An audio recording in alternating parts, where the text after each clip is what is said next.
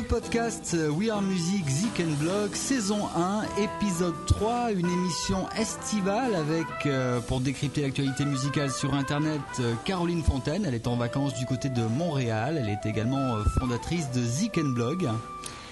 Il profite des plages de Bretagne. euh, C'est Monsieur Frédéric Neff de We Are Music et Viva Musica. Euh, et puis Rémi Bouton euh, qui nous a rejoint. Il est encore prisonnier de Paris, mais plus pour longtemps. Et euh, bien sûr moi-même, euh, Claude Gaillard, alias Bidibule, euh, qui n'est pas vraiment en vacances, mais fidèle au poste. Alors au menu de ce podcast, nous parlerons de 9 à 5, une émission de télé-réalité musicale, une autre, me direz-vous, en provenance euh, du Québec, euh, aussi du SNEP, de la SCPP et de la SACEM. Et pour commencer, on s'occupe d'Urban Major et pour cela je me tourne vers Caroline qui est allée tester cette nouvelle plateforme pour nous. Caroline, Urban Major, qu'est-ce que ça donne? Alors écoute, euh, moi j'ai été voir ça, euh, évidemment, je ne suis pas artiste, donc euh, pour plutôt du côté utilisateur, internaute. Qu'est-ce que j'ai fait? Bon bah je me suis inscrite, c'est ultra simple pour s'inscrire et ça ressemble très fortement à Facebook. C'est vrai. C'est pas mal, c'est pas mal un réseau social. Donc c'est à la base, un- en fait, justement un réseau social, mais euh, dans le milieu musical. Donc on y trouve, euh, on y trouve des artistes. Et puis euh, bon, j'ai cherché un petit peu, j'ai regardé qu'est-ce que je pouvais faire avec ça. Donc j'ai trouvé un certain Biggie Bull. Je l'ai ajouté comme ami. Je lui ai demandé euh, s'il voulait être ami et je l'ai ajouté. enfin, je crois que j'ai dit euh, que j'étais fan. Et euh, pour l'instant, j'ai pas eu de réponse, j'ai pas reçu de courriel, donc je sais pas, euh, euh, je sais pas si si ça fait si ça fait quelque chose.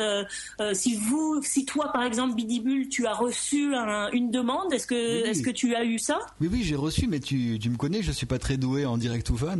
Ah oui, d'accord. Donc c'est pour ça. Donc j'ai- été plus loin, comme j'ai pas eu de réponse, j'ai vu un pseudo, ça s'appelait Viva Musica. J'ai j'ai demandé s'il voulait être mon ami, puis pareil, j'ai pas eu j'ai pas eu de retour. Viva si- Musica, est-ce que tu t'en es servi toi? Euh, ouais, j'ai baladé, mais euh, vu qu'on se parle sur Skype, j'avais pas te répondre sur Urban Major, en fait, tout simplement. Et puis on n'est pas des garçons faciles, hein faut pas croire. Hein. Bon, en- alors en tout cas, bon, euh, par, par rapport à mes connaissances qui étaient inscrites dessus, bah, j'ai pas eu beaucoup de succès et puis euh, du coup, bah, j'ai pas été beaucoup plus loin sur euh, sur ce sur ce réseau. Par contre, j'ai vu qu'il y avait des des, des des artistes de taille comme Lady Gaga. Elle est là-dessus. Est-ce que vous avez vu ça? Oui, oui, j'ai vu, oui, oui. Ça t'étonne en fait euh? Ben oui, moi je pensais pas que c'était un gros site. Je sais pas qui est derrière ce site, mais je m'attendais pas à ce que ce soit ça, que ça attire du beau, enfin du beau, du gros monde comme ça. Oui, alors pour répondre un petit peu à, tes questions, parce que j'ai eu justement le, fondateur euh, de Urban Major qui s'appelle donc euh, Cyril Alouche hein, au téléphone quelques heures euh, ou plutôt quelques jours avant la mise en service du, site.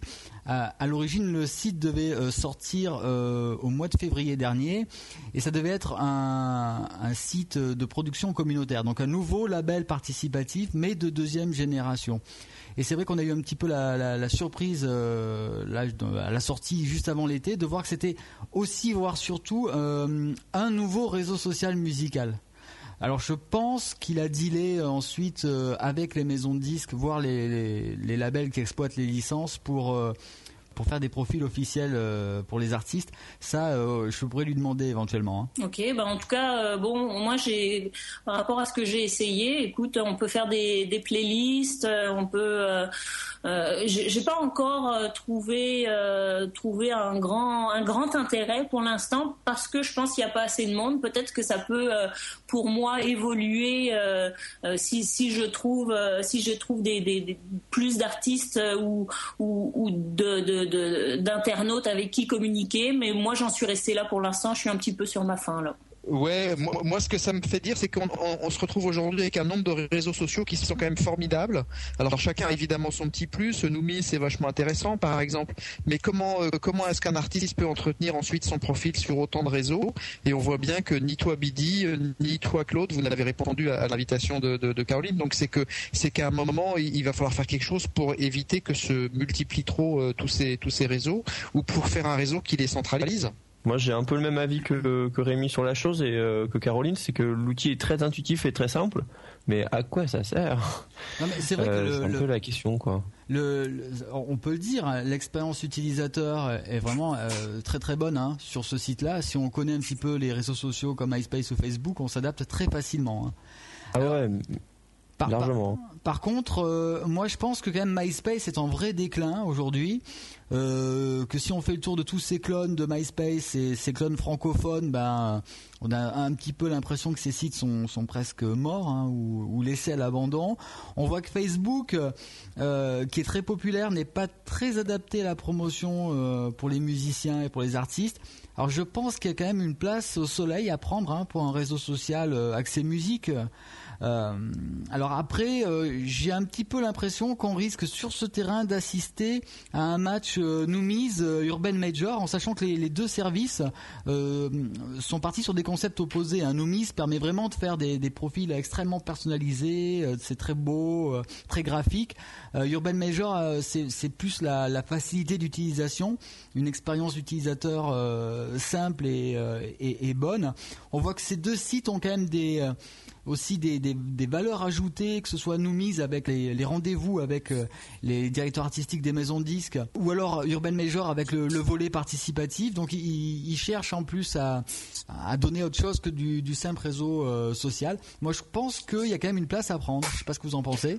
Ouais, bah comme tu disais, Claude, euh, ça, ça, on risque d'avoir un match Noomies euh, Urban Major. Alors, ce qui est intéressant, c'est que c'est quand même deux projets qui sont euh, à l'étape 1, qui ont énormément de, de, de, projets en développement à suivre. Donc, pour l'instant, euh, l'ergonomie est très bonne dans les deux. Donc, à voir ce que va proposer les services, on va leur rajouter. Ouais, tout à fait. Moi, moi euh, c'est vrai qu'on n'a pas du tout parlé du volet euh, participatif de Urban Major. C'est effectivement euh, important parce que ça fait partie, c'est pas mal ce qui se fait en ce moment. Tout le monde se lance dans le, le, le label participatif. moi, en tant qu'utilisatrice là de, quand j'ai testé Urban Major, j'ai pas du tout, mais alors pas du tout été attiré là par le, le côté euh, euh, participatif dans le sens. il n'est pas encore Je sais pas si c'est bien mis en valeur ou il quoi, mais fonctionnel. Il n'est pas fonctionnel, Caroline. Ouais, c'est ça. Non, c'est vrai. Oui, il ne fonctionne pas encore en fait. Donc c'est pour ça. c'est ça, sur, la page d'accueil, il y a marqué euh, bientôt, etc. Puis on voit qu'il y a des parts qui sont achetées, mais par eux-mêmes. Donc il n'est pas fonctionnel, effectivement, mais la manière dont c'est mis en valeur aujourd'hui, même ils ont, ils ont laissé la place et tout, je trouve que c'est pas assez accrocheur. Donc je sais pas si s'ils vont améliorer ça, mais à mon avis là-dessus ils ont du travail. Alors ce qui est intéressant par contre sur ce volet participatif, c'est qu'ils sont partis euh, vraiment sur une approche euh, très pragmatique, je trouve. Hein. C'est-à-dire qu'ils vont faire une grosse sélection, un petit peu comme euh, My Major Company au départ. C'est-à-dire que n'importe qui ne pourra pas euh, lancer la production d'un album. Il faudra être sélectionné par le site. Et d'autre part, les seuils de production seront variables selon les projets. Hein. Il n'y aura pas un seuil à 100 000 euros pour tout le monde, mais en fonction de ce qu'on veut faire, de ce qu'on a peut-être aussi déjà fait, si l'album est déjà pré-enregistré, des choses comme ça. Donc je trouve que c'est une, très bonne chose. Voilà, très malin, très pragmatique et c'est tout petit. Urban Major, ils sont deux. Hein, ils l'ont vraiment développé. Euh, euh, seul et euh, moi je trouve que c'est quand même un, beau projet. Bah ouais, mais je pense qu'ils ont ils auraient pas mal leur place là pour peut-être pas aller jusqu'à concurrencer Facebook, mais ça ressemble vraiment beaucoup à dans la simplicité de créer son compte, d'ajouter les amis, etc. même le design ressemble beaucoup, je trouve, à, Facebook. Ah, c'est clair. Donc dans un dans un côté pour un pour un volet musical, moi je pense qu'ils ont pas mal été chercher la place qui manquait un petit peu. Maintenant, faut voir si, euh, comme il a été dit tout à l'heure, si euh, on veut multiplier les réseaux sociaux, euh, parce que effectivement, si on veut continuer avec Facebook, est-ce qu'on veut en plus avoir Urban Major On a Twitter, on a tout ça, donc à voir si ils vont réussir à, à trouver leur place. Bien, je crois que tout a été dit. On va pouvoir passer au sujet suivant et on va parler euh, du Snap. Euh, c'est un petit peu bougé du côté du Snap. Le fondateur de Believe Digital a pris la tête du syndicat national des éditeurs phonographiques. Donc euh, un distributeur chez les éditeurs phonographiques, façon mon curé chez les nudistes. Frédéric, qu'est-ce que ça veut dire? Ah bah c'est pas le premier distributeur chez au Snap et la tête du Snap.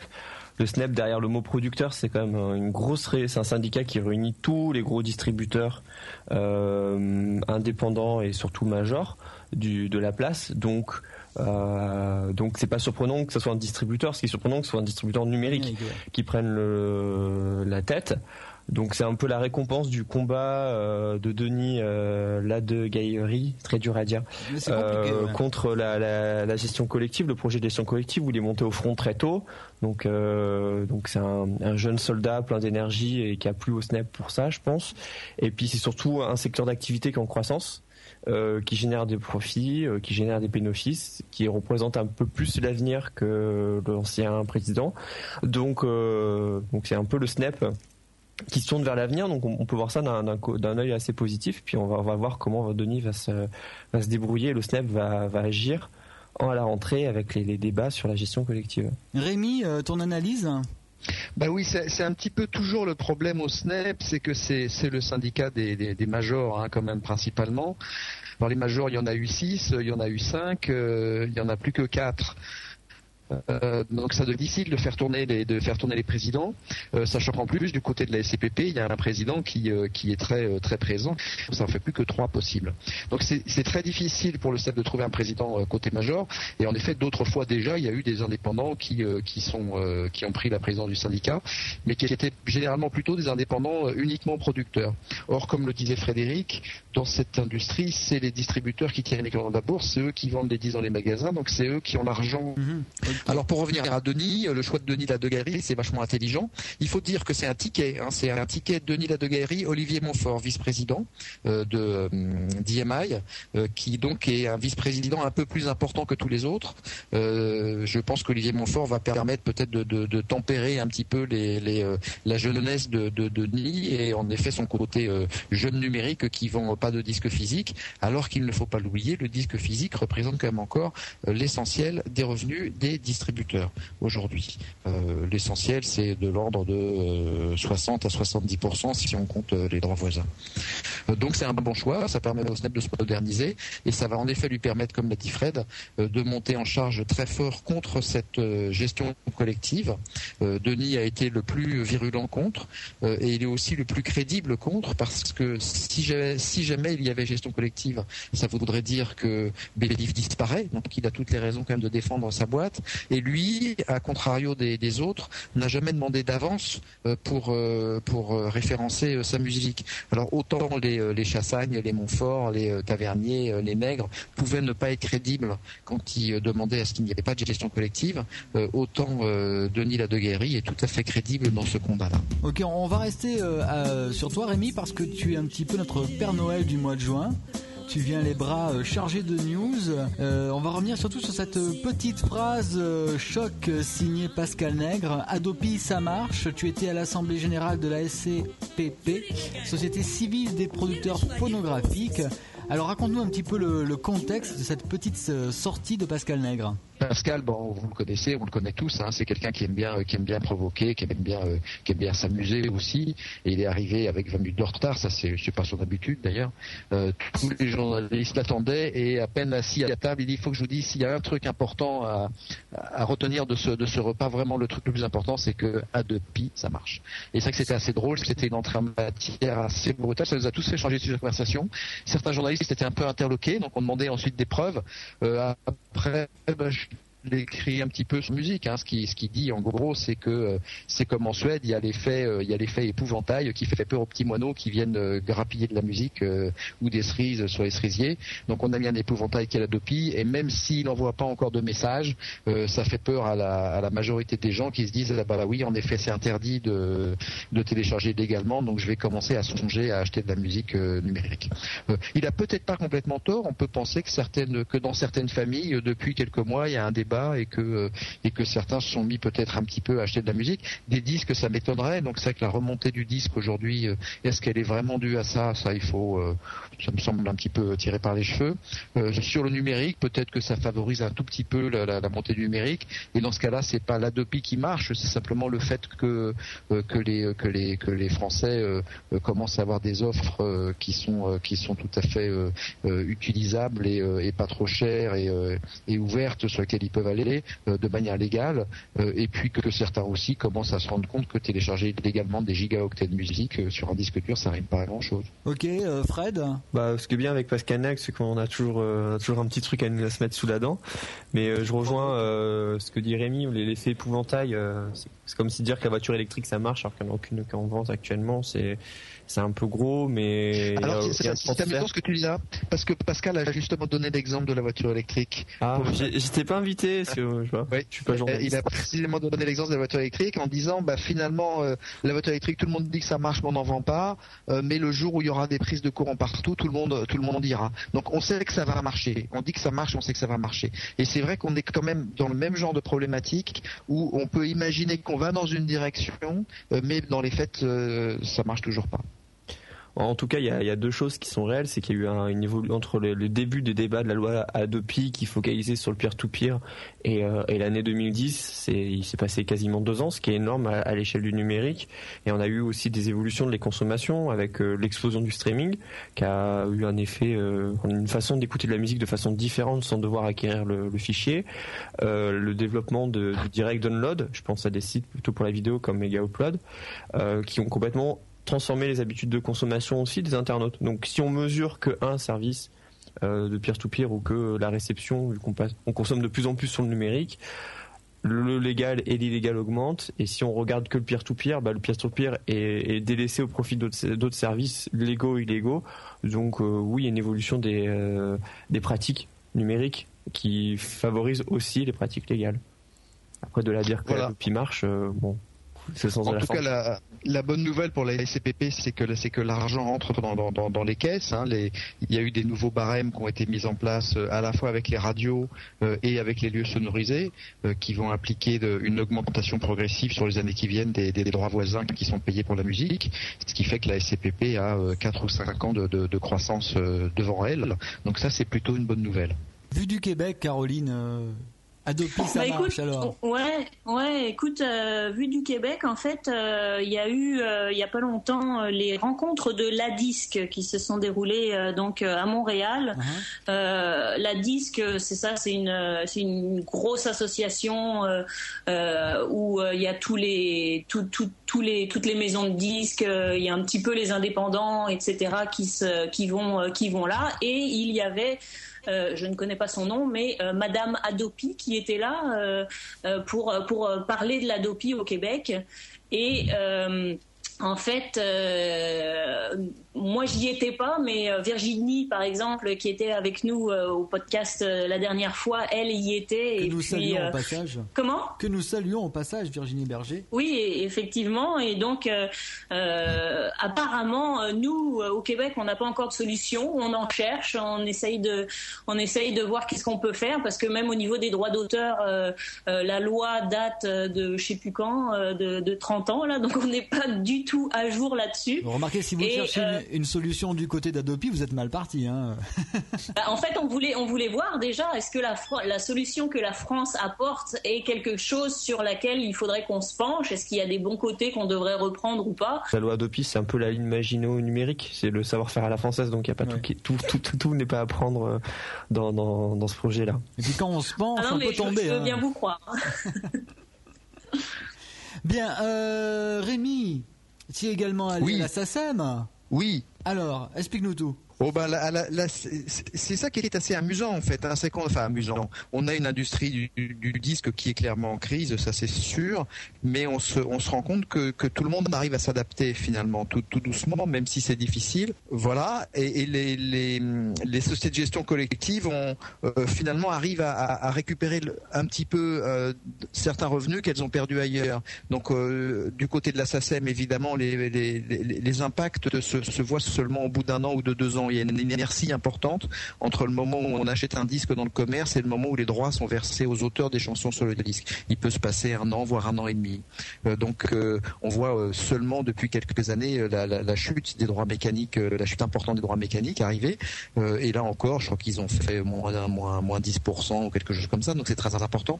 Mais ils arrivent à côté de ça à se rattraper sur, sur d'autres droits et finalement à avoir un volume de droits qui est quasiment équivalent à celui de l'an dernier, en légère baisse, mais quasiment équivalent Alors donc ça va plutôt pas mal. ce qui ne veut pas dire qu'ils n'ont pas des problèmes parce que capter des, des droits d'auteur sur des disques c'était finalement assez facile, ça coûtait pas très cher un accord avec Universal Music euh, suffit euh, avec quelques lignes de comptabilité à récupérer euh, toutes les infos sur tous les disques vendus et, à, verser les droits.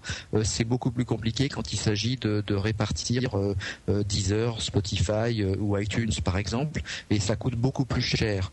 ça coûte beaucoup plus cher par rapport à l'argent que ça rapporte. ce qui est intéressant, c'est de voir qu'aujourd'hui les droits numériques, Internet, le mobile pour la SACEM, ça représente à peine plus de 1%. Je crois que c'est un 1,5% des, euh, des, des, des, des, captations et des répartitions de droits. Mais par contre, ça coûte une fortune de, de gérer tout ça. D'abord parce qu'il a fallu investir dans des outils informatiques complexes, dans, des nouvelles normes, euh, et puis euh, multiplier le nombre de lignes de, de, de code pour, pour arriver à mettre en place des, outils qui permettent de répartir des, des, milliardièmes de centimes, hein, quasiment, ou des millionièmes de centimes. donc aujourd'hui, on peut, on peut dire que répartir le, les droits d'auteur sur Internet, ça coûte plus cher euh, que, euh, que de ne pas les répartir quelque part. Euh, donc c'est un paradoxe intéressant. Quand on dit ça à la SACEM, ils disent mais attendez, d'ici d'ici un an, deux ans, trois ans, les droits seront beaucoup plus importants.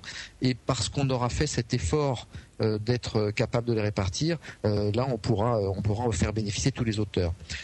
c'est pas faux. Euh, la SACEM existait euh, avant que ne se vendent des disques. Quand les premiers disques sont arrivés, euh, la SACEM a dû avoir un mal fou à répartir cet argent. Ça devait représenter pas grand-chose. Et puis un jour, ça représentait beaucoup. maintenant que le disque disparaît, il va bien falloir que les, auteurs et compositeurs trouvent de, nouveaux moyens pour récolter leurs droits. Donc aujourd'hui, on peut dire que la SACEM investit dans le numérique, mais que c'est loin d'être la poule aux œufs d'or. Il y a un, gros chantier quand même qu'il faut pas oublier pour les prochaines années, que ce soit du côté de la SACEM, mais du côté des, des organismes de gestion collective en, général. C'est le par rapport à la répartition et l'identification des titres. Euh, actuellement, on, vend, on stream des titres en numérique qui sont très peu enrichis, très peu informés et très difficilement identifiables, soit au niveau national ou au niveau international. Donc il y a une urgence c'est une vraie urgence qui doit être une urgence prioritaire pour le gouvernement. Je sais que Cap Digital travaille là-dessus, de, trouver un outil euh, universel, euh, simple euh, et complet pour pouvoir permettre un enrichissement des métadonnées existantes, donc des données qui sont liées au, titre, et avoir une reconnaissance des titres pour pouvoir plus facilement après répartir les droits mécaniques pour les auteurs, compositeurs et droits voisins, et surtout voir ce qui a été écouté, où et comment.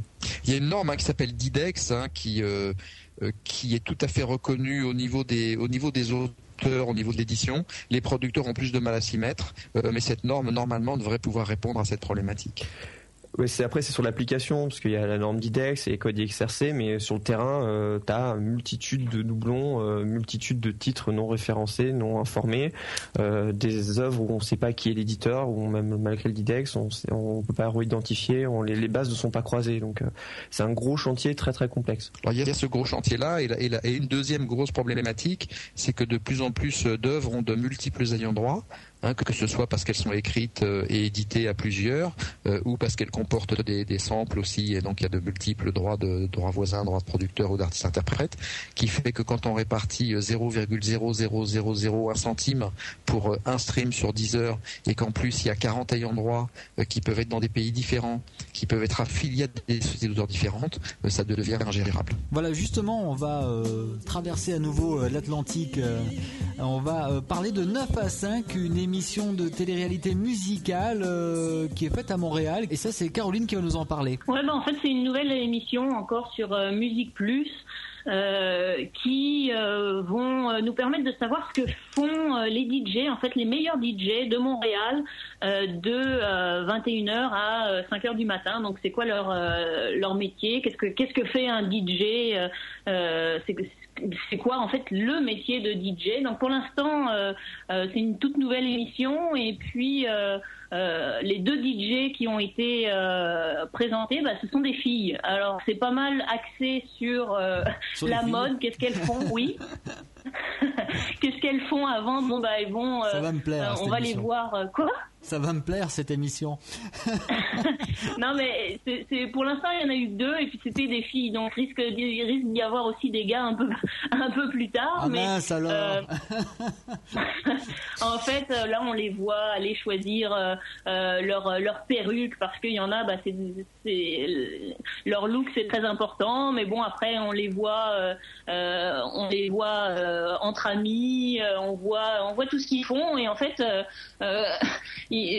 moi, d'après ce que j'ai vu de cette émission, c'est monté un peu comme un reportage. Je sais pas trop si on peut appeler ça de la télé-réalité, mais euh, c'est plus, euh, c'est plus un reportage là qui dure 5 minutes que tu peux voir sur internet et puis euh, bon, ça passe à la télé aussi. C'est un format un peu Vie ma vie ou La vie rêvée d'Evangelis, c'est le même genre de format en fait. Hein.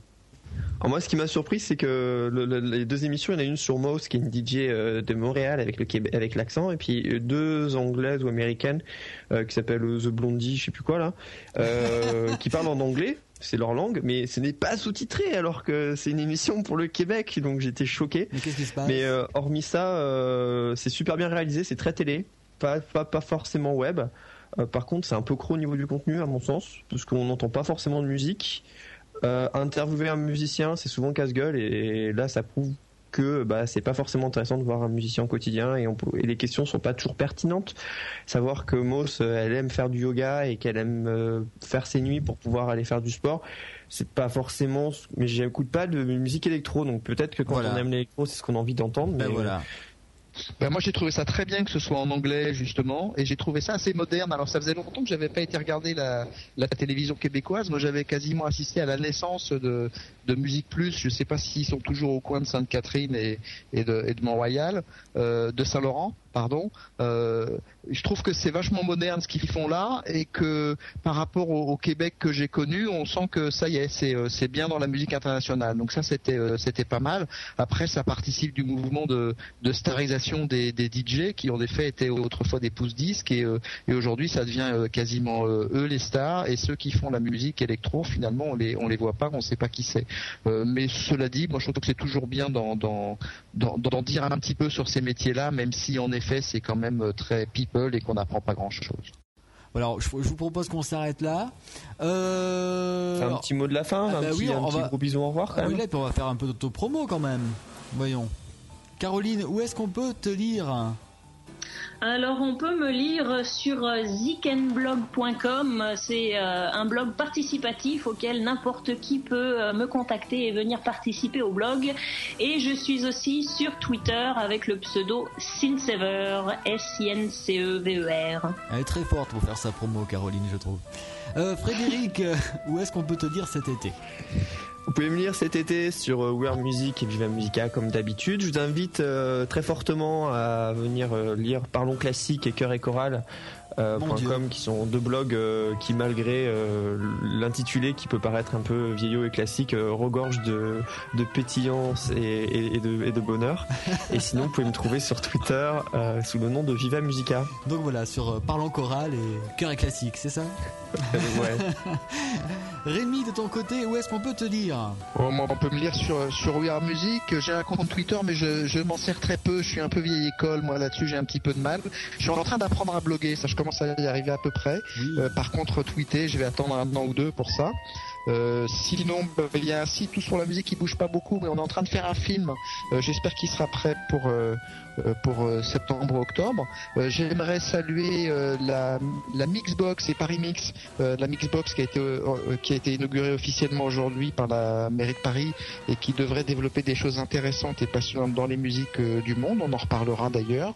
J'aimerais aussi saluer mon, mon, vieux camarade Francis Dreyfus qui est, qui est décédé la semaine dernière parce que c'était un, un, vrai producteur justement parler de cette histoire producteur-distributeur. Lui, c'était pas du tout un distributeur, c'était un producteur qui mettait, euh, qui mettait tout ce qu'il avait sur la table pour développer des projets. Et euh, même s'il pouvait avoir un, sale caractère de temps en temps, même s'il pouvait être grognon ou dans son coin, c'est quand même quelqu'un qui a, qui a apporté euh, énormément au milieu du disque en France dans la deuxième moitié du XXe siècle. Vous pouvez d'ailleurs retrouver un, article hein, sur Monsieur Dreyfus sur We Are Music écrit par Amy Bouton, donc sur wearemusic.com. Euh, quant à moi, on se retrouve sur bidibule.fr et wearemusic.com également. Euh, je vous souhaite à tous et à toutes de bonnes vacances. On se rejoint euh, le plus vite possible, on va dire, pour un nouveau podcast. Ok, oui. Ça roule. Bon. Plus vite. Et ben à très bientôt. Au revoir. Au revoir. Bye. À très bientôt. Merci.